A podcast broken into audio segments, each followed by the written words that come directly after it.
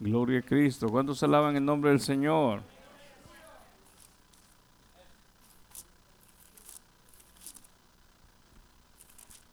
Dios, nuestro Dios y eterno Dios, Rey soberano, Él siempre nos hace recordar sus grandezas, sus grandes promesas. Creo que los jóvenes parece que tienen clase, pueden pasar los jóvenes a su clase. Esta mañana quiero darle la bienvenida al hermano Pablo y hermana Ruth, que les conocemos de mucho tiempo. Bienvenidos en el nombre del Señor. Bienvenidos. Algunas familias están enfermos hoy este, en este día, por la cual oramos por ellos. Algunos están este, ausentes por algunas razones también este, de rehabilitación. Mi hermano David, hermano, está él rehabilitándose. Mi hermana Eva está acá. Pero gracias al Señor porque usted está presente. Bendiga a Silvia una vez más. Gusto de verle. Amén. Silvia, Silvia. Ah, Silvia, bueno, se juntan las dos Silvias. Bienvenidas y bendecimos el nombre del Señor porque mi hermano Juanito está aquí con nosotros también. Hermano Juan, sabe él que le amamos como siervo del Señor en medio de esta iglesia y oramos y clamamos al Señor todos los días por ellos. Vamos a leer una palabra que el Señor nos ha dado el viernes. El Señor nos hablaba de una forma muy especial, cómo es que Dios nos ha convocado, nos ha reunido en el cuerpo de Cristo, la familia de Dios o la iglesia. Cuando hablamos de congregarnos o de ser convocados, estamos hablando en sí lo que significa la palabra iglesia. La palabra iglesia significa asamblea, congregación, en, sí es una convocación. Dios ha reunido este rebaño. Miremos lo que la palabra nos enseña una vez más en Deuteronomios 4:10, que fue el verso que el Señor nos, nos permitió este, leer el viernes.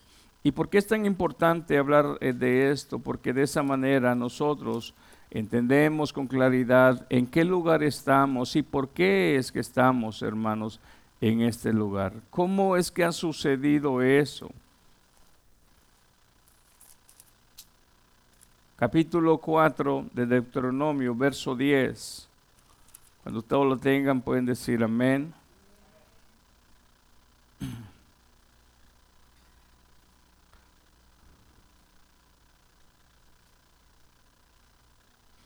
Quiero regresar al 9. Si usted tiene su Biblia ahí, regrese al verso 9, por favor. Dice la palabra así. No sé si su Biblia tiene un título, pero la mía dice Israel en Oreb. No sé si la suya tiene un título arriba de ese verso. La experiencia de Israel. Sí, mire, wow. La experiencia de Israel. ¿Puede usted hablar de su experiencia hoy con nuestro Dios? Amén. Dice la palabra en el nombre del Padre, del Hijo y del Espíritu Santo. Por tanto, cuídate y guarda tu alma con diligencia para que no te olvides de las cosas que tus ojos han visto y no se aparten de tu corazón todos los días de tu vida, sino que las hagas saber a tus hijos y a quién. En mi Biblia, como yo traigo otra versión, usted oye un poquito diferente, traigo, hoy estoy leyendo las Américas, mi Biblia dice exactamente lo que usted dice, nomás que dice tus nietos, tus nietos, los hijos de tus hijos. Dice así una vez más, sino que las hagas saber a tus hijos y a tus nietos. Recuerda el día que estuviste delante del Señor tu Dios en Oreb, cuando el Señor me dijo, reúneme el, el pueblo reúneme el pueblo para que yo les haga oír mis palabras, a fin de que aprendan a temerme todos los días que vivan sobre la tierra y las enseñen a sus hijos.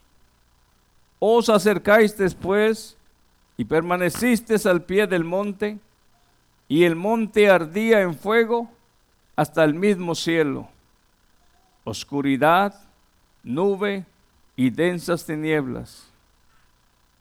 Entonces el Señor os habló de en medio del fuego. Oíste su voz, solo la voz, pero no vistes figura alguna. Y Él os declaró su pacto, el cual os mandó poner por obra, esto es, los diez mandamientos, y los escribió en dos tablas de piedra. Y el Señor me ordenó en aquella ocasión que os enseñara estatutos y juicios, a fin de que los pusieras por obra en la tierra a la cual vais a entrar para poseerla. Gracias al Señor. Puede sentarse, hermanos, los que están de pie. Hay algo bien importante que tenemos que recordar nosotros cuando pensamos en sí qué es lo que realmente es la iglesia y qué es lo que realmente soy yo personalmente usted personalmente. En primer lugar, cuando hablamos de la iglesia o hablamos del pueblo de Dios o hablamos de la congregación de Dios, hablamos de la asamblea de Dios, hablamos de la familia de Dios, hablamos del cuerpo de Cristo, hablamos también del edificio de Dios. Cuando hablamos de todo ello y cuando hablamos del templo de Dios, no hablamos más ni nada menos que los que han sido convocados por nuestro Dios Todopoderoso por aquellos que por gracia hemos sido llamados, no por ser los mejores, no por ser los más excelentes, sino porque a pesar de ser los más débil, lo más necio y aún lo más insignificante, Dios nos ha llamado con un propósito y nos ha convocado para nosotros ahora ser llamados hijos de Dios desde ese momento que nosotros, por gracia de Dios, escuche usted bien, por gracia de Dios, no por obra alguna que nosotros hicimos para que nadie se gloríe que ganó, sino por la mera gracia de Dios de ser convocados y llamados por Dios, hemos sido y recibido por gracia de Dios la paternidad de Dios y ser llamados hijos de Dios los que en un tiempo éramos llamados incircuncisos, los que en algún tiempo fuimos llamados extraños, ahora somos parte de la ciudadanía de los hijos de Dios. Ahora somos parte de esa familia que Dios ha llamado, que Dios ha convocado. No le da gloria a usted al Señor por eso. Y esta palabra es para el pueblo de Dios. Esta palabra es para los que han recibido esa convocación, para los que han oído con atención ese llamado. Y en este momento, una vez más, recordamos lo que la escritura dice de esta manera. Dice, por tanto, cuídate y guarda tu alma con diligencia para que no te olvides de las cosas que tus ojos han visto. Hay algo bien importante de la cual el pueblo de Dios, la iglesia de Dios, no puede, hermano, caer en algo que realmente puede estorbarle en su relación con Dios. Y una de ellas es no olvidar, no olvidar a Dios. Es algo que aquí está diciendo el mismo Señor a través de su palabra, no te olvides. Si usted se da cuenta, en este capítulo estamos viendo realmente lo que el mismo Dios está tratando de enseñar a través de esta escritura, que uno de los factores que el, mismo pueblo que había sido convocado tenía que tener en mente es no olvidar a Dios. Pero ¿qué es lo que a alguien que ha sido convocado, porque estamos hablando de un pueblo que está siendo convocado, ¿es cierto sí o no? Que ha sido convocado, sí o no? Que ha sido llamado a qué? Ha sido llamado a escuchar la palabra de Dios. Ha sido llamado a escuchar la enseñanza de Dios. Ha sido llamado a escuchar las instrucciones de Dios. Y por ende dice Jehová Dios, no te olvides hay algo que tenemos que tener en mente, por tanto, cuídate. Cuando dice la palabra cuídate y guarda tu alma con diligencia, ¿qué dice alguna de las versiones que ustedes tienen? Si quiero oír ese verso. ¿Alguien que pueda decirme ese verso? Fuerte, por favor. El 9, el 9. Por tanto,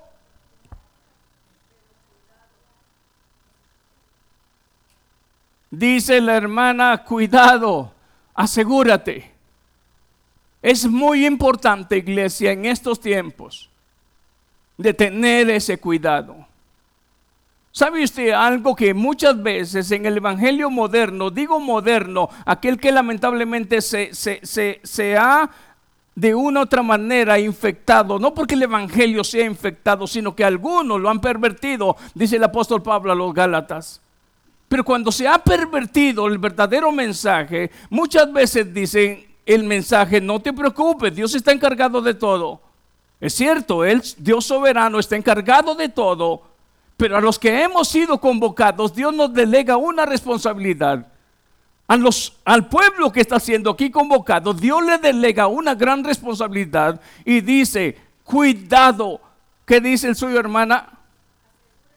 Asegúrate. Asegúrate de, de nunca olvidarte de lo que vistes con tus propios ojos. ¿Qué vio este pueblo? ¿Qué vio esta congregación?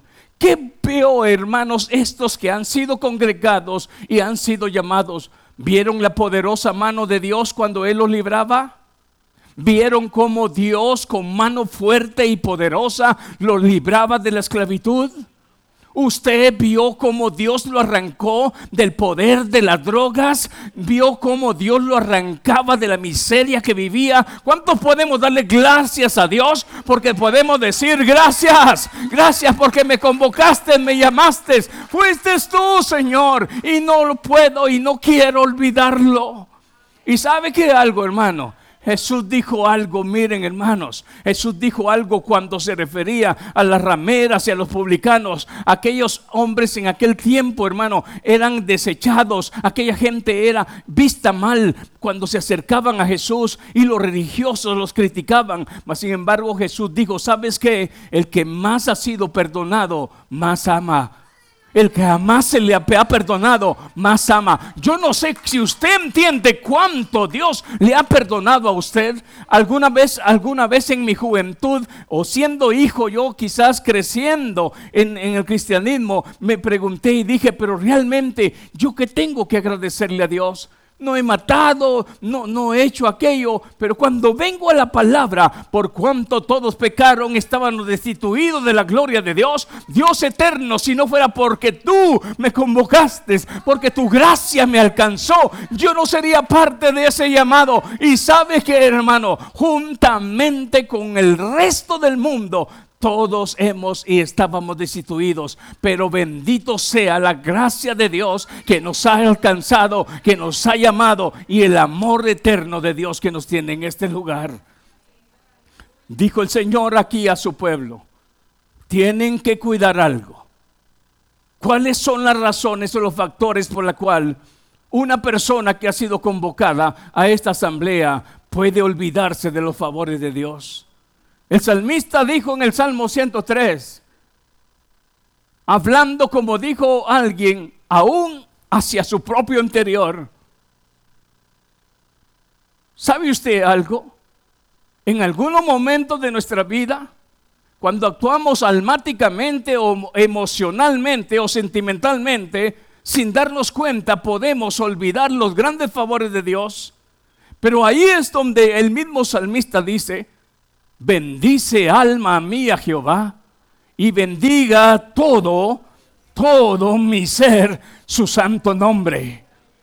No te olvides, no te olvides, no te olvides de qué, de ninguno de sus favores de ninguna de sus obras. No olvides, cuídate de no olvidarte de todo lo que Jehová tu Dios ha hecho por ti. Cuídate de nunca olvidarte de todo de donde Dios te sacó a ti. No te olvides que te sacó del lodo. No te olvides que te sacó del pozo de la desesperación. No te olvides que te sacó de la muerte. Porque así dice el apóstol Pablo en Efesios 2, estando muerto en nuestros delitos y pecados, de ahí nos fue a arrancar el Señor de la ¿Por qué estamos congregados y por qué somos parte de una iglesia?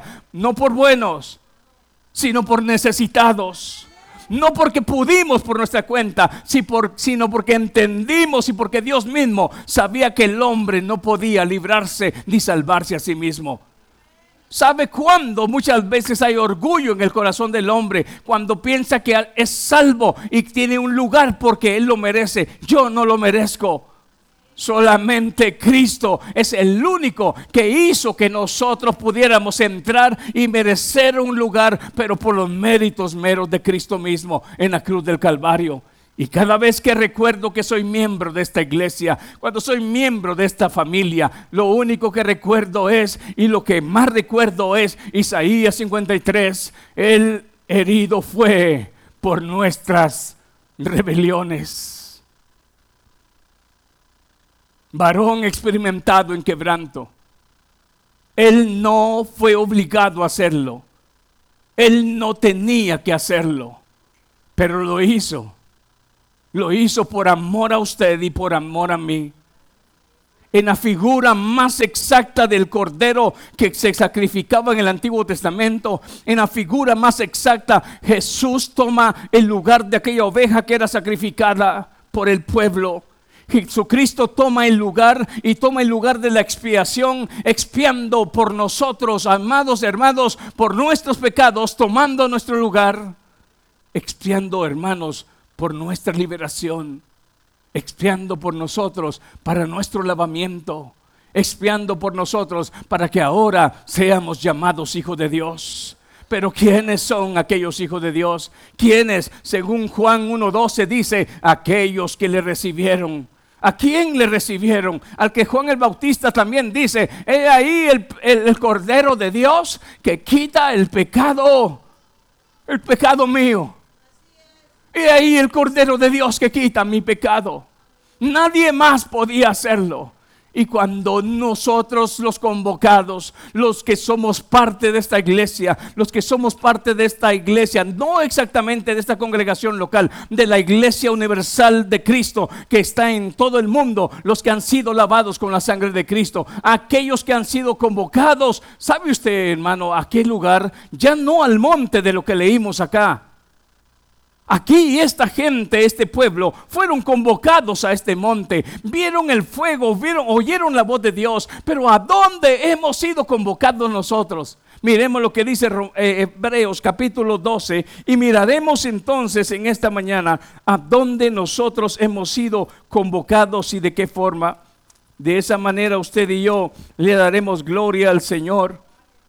Mire lo que dice el capítulo 12 de Hebreos Hoy usted mirará una vez más una parte de lo que ahora la iglesia, la iglesia misma puede experimentar esa convocación, ese llamado, así como que el pueblo fue convocado en aquella oportunidad. Mire lo que el escritor de Hebreos dice en capítulo 12, verso 18 de Hebreos. ¿Lo tienen todos? Vuelvo y repito, quizás ustedes escucharán una palabra diferente, pero es el mismo sentido. Dice así, porque no os habéis acercado a un monte que se puede tocar. Si ustedes leyeron lo anterior, era un monte que se podía tocar. Pero escuche lo que dice el escritor acá.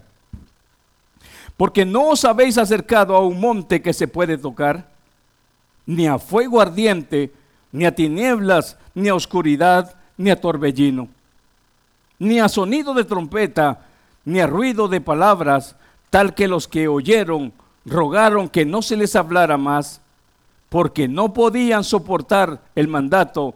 Si aún una bestia toca el monte, será apedreada. Verso 21. Tan terrible era el espectáculo que Moisés dijo, estoy aterrado y temblando. Verso 22. Vosotros en cambio, léalo usted conmigo. Vosotros, está hablando a la iglesia presente. Vosotros, en cambio, os habéis acercado al monte Sión y a la ciudad del Dios vivo, a la Jerusalén celestial y a ¿qué? Miriadas de ángeles. Verso 23 a la asamblea general e iglesia de los primogénitos que están escritos en los cielos, y a Dios, el juez de todos, y a los espíritus de los justos, hechos ya perfectos. Y a Jesús, ¿y a quién? y a Jesús, el mediador del nuevo pacto, y a la sangre rociada que habla mejor que la sangre de Abel. Mirad que no rechacéis al que habla. Porque si aquellos no escaparon cuando rechazaron al que les amonestó sobre la tierra, mucho menos escaparemos nosotros si nos apartamos de aquel que nos amonesta desde el cielo. Su voz hizo temblar entonces la tierra, pero ahora Él ha prometido diciendo, aún una vez más, yo haré temblar no solo la tierra, sino también el cielo. Esta palabra es verdadera. Y esta expresión aún una vez más indica la remoción de todas las cosas movibles, como las cosas creadas, a fin de que permanezcan las cosas que son incomovibles. Por lo cual, puesto que recibimos un reino que es incomovible, demostremos gratitud. Seamos agradecidos, dice, demostremos gratitud mediante la cual ofrezcamos a Dios un servicio aceptable. ¿Con qué dice su verso? Con temor y reverencia. Porque nuestro Dios es fuego consumidor. Esta palabra nos muestra la esfera de lo que en sí es la iglesia. La iglesia no es un club social donde venimos a, nomás a vernos. La iglesia no es un lugar de reunión donde quizás venimos a saludarnos.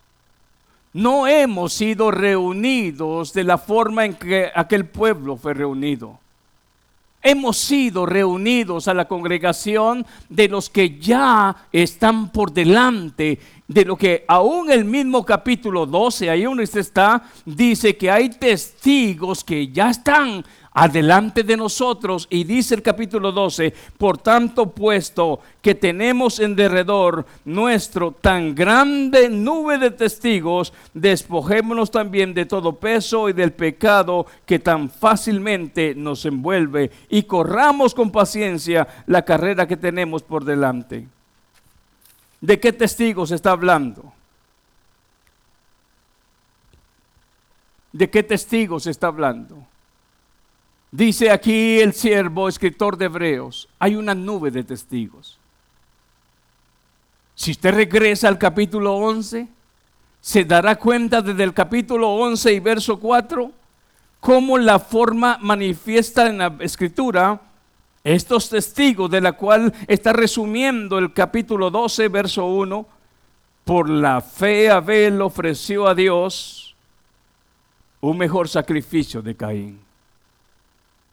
Solo cuando recordamos quién es Dios, solo cuando entendemos de dónde Él nos ha sacado, solo cuando no olvidamos sus favores, siempre habrá un cuidado de no olvidarnos de Él y como Caín testigo en su corazón presentó un mejor sacrificio, una mejor ofrenda a Dios. Ahora, ¿por qué? Porque había sinceridad y reconocimiento en su corazón de quién era Dios.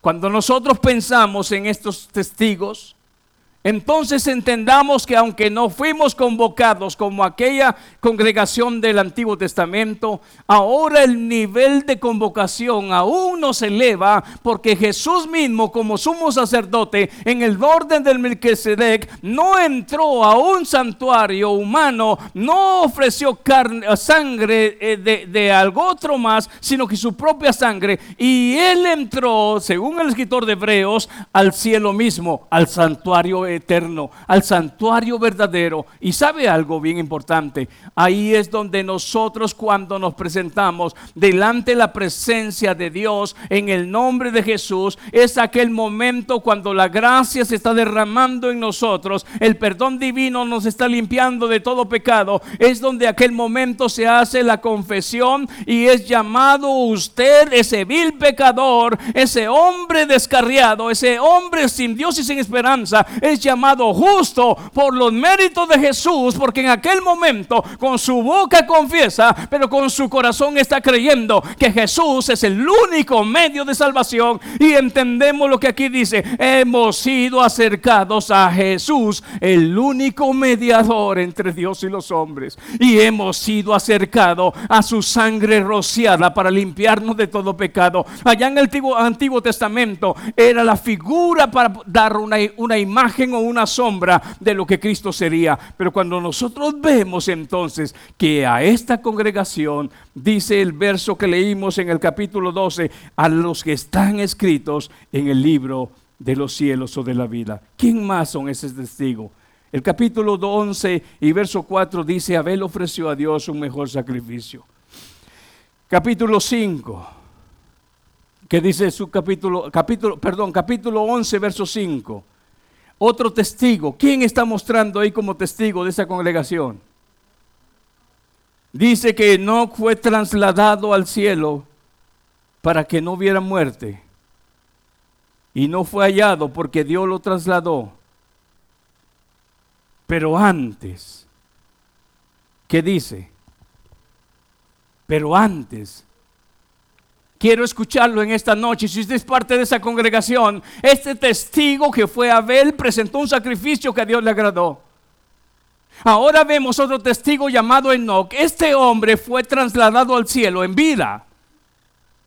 No fue un ovni, no fue un extraterrestre, sino fue el poder de Dios. Pero antes de ser trasladado, este uno de los convocados, ¿qué dice ahí? ¿Cómo anduvo Enoch? ¿Anduvo a la ligera, como sea, como caiga? ¿O tuvo cuidado de no olvidar que había hecho Dios en su vida? ¿O tuvo el cuidado de no olvidar quién era Dios para él? no con el cuidado y el temor reverente, mientras él vivió, dio testimonio. Un testimonio verdadero no es el que yo doy de mí mismo. Un testimonio verdadero es lo que otros saben y dicen, ¿quién soy yo? Y este testimonio lo dicen los demás y lo dice Dios y lo recarga, lo vuelve a repetir la escritura. Enoch dio testimonio de haber agradado a Dios, que su caminar era íntegro, que su caminar era verdadero, su caminar era sincero. En él no había apariencia, en él había un anhelo diario de recordar quién era su Dios. ¿Es esa la postura que usted y yo tenemos como parte de esta congregación que el Señor ha reunido. ¿Es esa la mentalidad de Abel que tenemos en ofrecer a Dios sacrificio santo a Dios? ¿Recordamos lo que Romanos 12 dice? Presentando vuestro cuerpo en sacrificio vivo, santo, agradable, de olor grato a Dios. ¿Es esa la, la idea que tenemos en nuestra mente? Alguien podría decir, hermano, pero somos carne y no somos perfectos. Por eso más debería estar como martillo en nuestra mente. No te olvides de quién te rescató de la esclavitud. No te olvides a quién fuiste acercado. ¿Fuiste acercado a Jesús? Sí, fuiste acercado a Jesús. Fuiste acercado a su sangre rociada por ti. Sí, ¿para qué esa sangre? Para que te lavara, para que te limpiara. Y cada vez que estás a punto de tomar lo que no debe de tomar, caminar por donde no debe de caminar, el la misma presencia del Espíritu Santo y la palabra te dice, no es ese tu rumbo. Y ahí es donde te dice el Espíritu Santo, cuidado de olvidar quién es tu Dios. Cuidado de olvidar quién es tu Señor. Cuidado de olvidar hacia dónde tú te diriges, porque aquí hay una palabra que nos recuerda. Muchas veces con la idea de entender que por la gracia de Dios hemos sido salvos, podemos o nos da la pauta de pensar que podemos vivir descuidados. No, el mensaje de Jesús dice, alertas y despiertos. El mensaje del apóstol Pablo dice, como un buen soldado que se esfuerza, como un buen atleta que aún, hermanos, deja y aún deja muchas cosas que los demás hacen, pero él con tal de seguir una línea deportiva de cuidado exactamente hoy mismo, hoy mismo están comenzando un mundial de muchos equipos en el mundo. Le pregunto a usted, ¿cuántos equipos hay? ¿Más de 20 países, hermano? ¿Cuántos? 32 países. Cada uno de ellos antes de jugar pone su himno nacional representando su patria. Pero le aseguro que nadie entra a ese campo con una mentalidad de perdedor. Pero para ello, ¿qué han hecho? Se han preparado. Nosotros no ganamos la salvación por nuestra cuenta. Pero nuestro diario caminar, el ejercitarnos en la piedad y el no olvidar ninguno de los favores de Dios, nos hace mantener más como agradecidos y como viviendo en temor y reverencia, como que y contrario a personas que olvidan, que olvidan lo que Dios ha hecho por él. Y esas personas que entran a ese campo, todos quieren llevarse la corona. Usted ha sido convocado a, estas, a, esta, a, esta, a esta familia. Usted ha sido convocado a esta iglesia. ¿Cuál es su mentalidad? Porque de acuerdo a la mentalidad y la meta que tengamos, esa es la forma en la cual nosotros ofreceremos sacrificio a Dios. Y Dios pide lo tuerto, lo cojo, lo enfermo. Entonces averiguaremos si le estamos ofreciendo lo mejor de nosotros a Dios.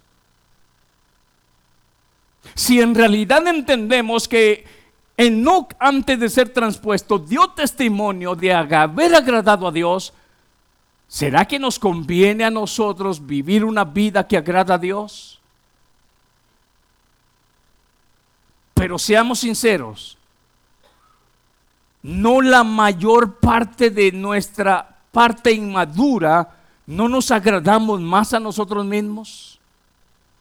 Y conforme fuimos entendiendo que el agradarnos a nosotros mismos nos hacía hasta cierto punto rechazar a Dios, y luego la palabra nos fue indicando que mientras más nosotros según el mensaje de Cristo dice, aquel que quiera seguir en pos de mí, niéguese a sí mismo. Y ese poder del Espíritu Santo de abnegación comenzó a hacer más efecto en nuestra madurez y crecimiento. Y vamos entendiendo que mientras más nos despojamos de nosotros mismos, más nos rendimos a Dios.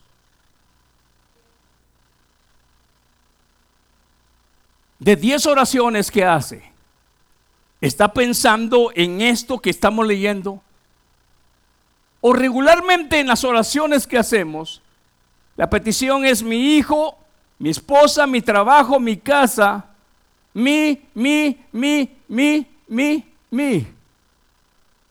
La mayoría de veces se nos olvida que esto se va a quedar.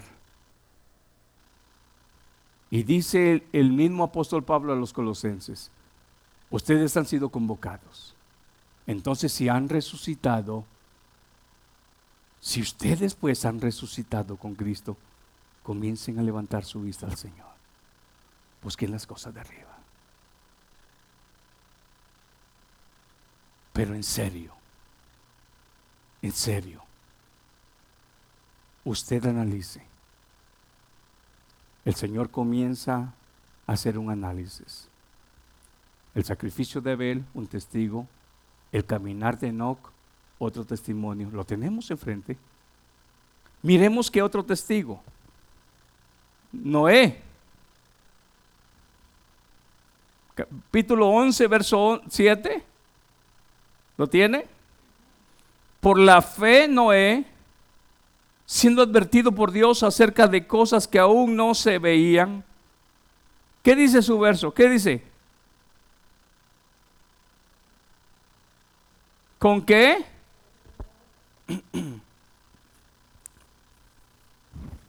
Con temor.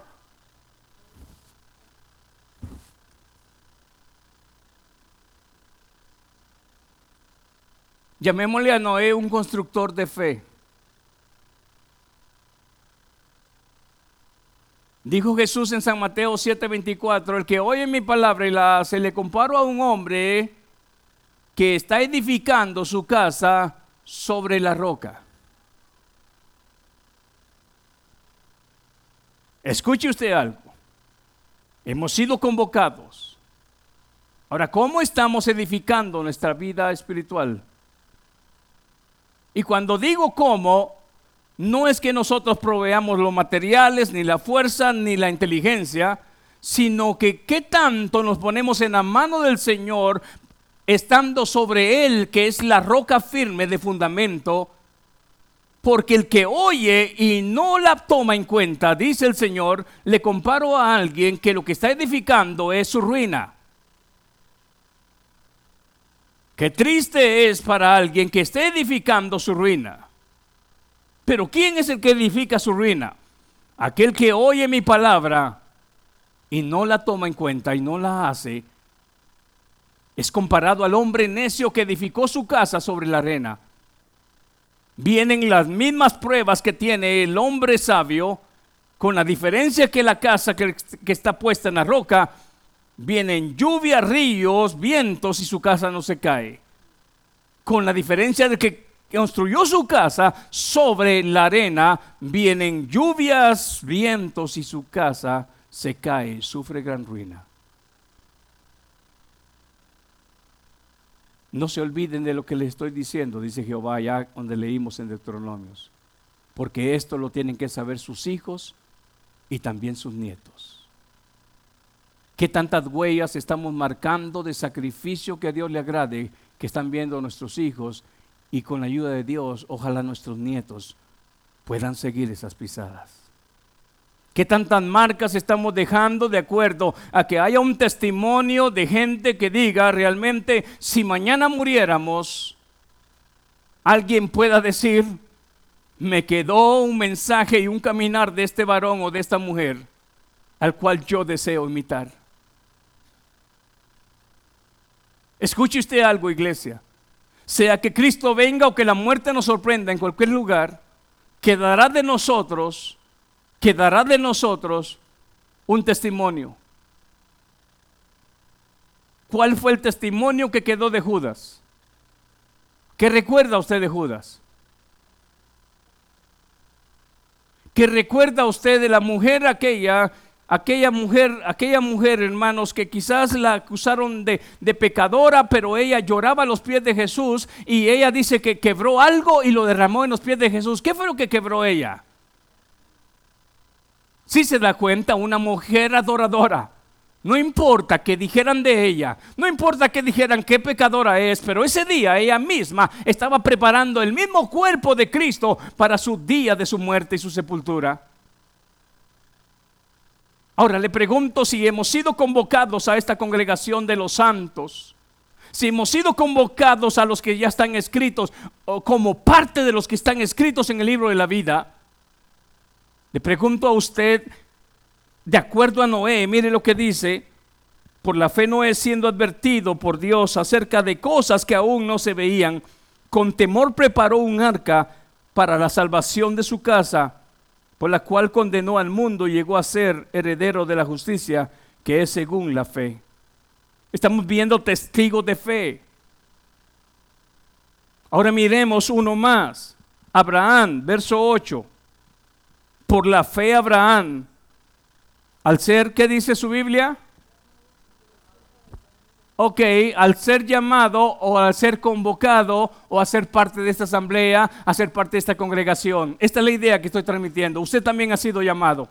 Al ser llamado, dice Abraham, al ser llamado, al ser llamado, ¿qué es el, qué es el ejemplo del testigo que tenemos? ¿Es entonces la obediencia parte entonces de esto que a nosotros nos involucra como parte de esta congregación del Señor? La pregunta es, ¿estamos obedeciendo?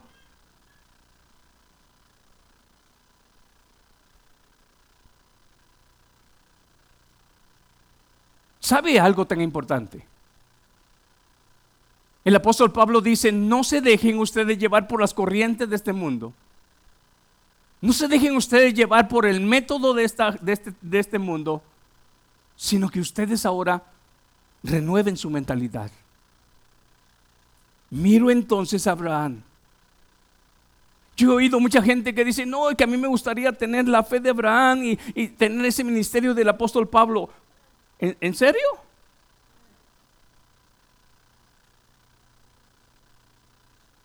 Pero estos hombres eran humanos como usted y yo. No eran superhumanos. Y si Jehová dice que llama a un pueblo para que sea santo, en él sí se puede. Ahora, la pregunta es, ¿y nosotros queremos? Porque obedecer es renunciar a nosotros mismos, es renunciar a la comodidad. Abraham tuvo que salir de su lugar y caminar a donde no sabía. Ahora, en realidad, teniendo este testigo enfrente que ha sido llamado y convocado como usted dijo, hemos orado a Dios, Dios, dame ese grado de fe para que en tu llamado la evidencia de mi fe es mi primer pasito hacia adelante. ¿Sabe qué es lo que está diciendo Santiago? Santiago dice, sin ese pasito, esa fe está muerta. Oh hermano, yo obedezco a Dios, pero no veo el pasito para adelante. Aquí el paso, cuando dice obedeció, sal, el primer paso es la evidencia de que le está creyendo a Dios de que está confiando más en Dios, aunque no sabe a dónde va. Tener fe, en algún momento se ha dicho, ya no necesitas tú ningún acto, solo cree. Bueno, pero déjeme decirle que Abraham, la evidencia de su fe es el primer paso fuera de su parentela. Entonces la fe evidenciada es cuando entonces dice Dios, sal y usted y yo salimos. Cuando Dios dice, para, y nosotros paramos. Cuando Dios dice, oye Israel, y nosotros ponemos atención.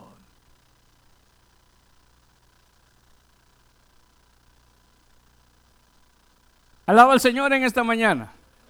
Yo, yo lo miro pensativo, pero qué bueno, porque nos vamos a ir pensando con más ahora responsabilidad quiénes somos. Y si usted dice, yo soy la iglesia de Cristo, ¿sabe qué? Aquí Abraham dice entonces, por la fe Abraham, al ser llamado, hizo como Jonás. ¿Cuántas veces usted y yo hemos hecho como Jonás? Nos llama el Señor a Nínive y nos queremos ir para, ¿cómo se llama el lugar? Yo dije Tarso una vez, pero no es Tarso, ahí es lo de Pablo. Tarsis. Taxi, me acordaba que me. Tarsis. ¿Cuántas veces Dios te ha dicho, es por aquí, mi hija? No, es que tengo que ir a cuidar el chucho. ¿Sí o no? ¿Sí o no? Sí nos pasa. Aún a veces por nuestros perritos nosotros perdemos un día de adoración. Si nos ha pasado, hermanos. ¿Qué es lo que hace esta palabra? Lo que nos hace es, despiértate, hombre. Lo voy a decir conmigo, no, no, te duermas. Despiértate. Que no se te olvide quién soy yo. ¿De dónde te saqué? ¿Sabe qué, hermano? Yo he oído desde niño las, las excusas más, pero más seguidas. ¿Por qué no estás por mi trabajo? ¿Por qué no estás por mi hijo? ¿Por qué no estás? ¿Dios acaso nos dio un hijo para ser estorbo Dios nos dio un trabajo para que sea estorbo. Solo cuando el trabajo algunas veces tiene regulaciones donde nosotros no podemos hacer nada, ¿sabe usted? Puede decir, ¿sabes qué? Yo estoy ligado a un horario y yo no puedo. y Dios lo sabe. Pero cuando está en nuestras manos y no lo hacemos, estamos actuando más fuera de la fe que en fe de obediencia. Ahora, ¿cuántos somos parte de esa iglesia del Señor? Ah, si ahora se yo menos, ¿verdad? Porque ahora la responsabilidad es un sacrificio que agrade al Señor, no a nosotros. ¿Qué más? Un andar que agrade al Señor, no a nosotros. Un paso de obediencia al entender que hemos sido llamados en obediencia a Dios, no a nosotros. Y luego tenemos un montón, pero ese montón lo dejamos para otra oportunidad. ¿Qué tal si se pone de pie Señor, que en esta mañana tu palabra haga el efecto para que yo al salir de este lugar tenga una nueva idea, si soy parte de estos convocados, de estos llamados, hermano, si había pensado, oh, no más de reunirme y pues ya, ya el Señor hizo todo, sí, Él ya nos salvó, pero es nuestra responsabilidad para permanecer como nosotros estamos perseverando en la gracia. ¿Sabe usted que todo esto tiene que ver con la perseverancia de gracia? ¿Cómo estamos perseverando en la gracia? Póngase de pie. En esta mañana eh, decía un anuncio, hermano, no sé si lo pusieron por ahí, pero hay una, hay una, una, una venta, dice la hermana, de lonche allá atrás para los que quieran compartir allá, allá atrás. Este, no sé cuánto cuesta, pero los que quieran colaborar, ahí está el servicio. Bendiciones a todos y vamos a orar al Señor. Padre mío, en el nombre de Jesús, gracias.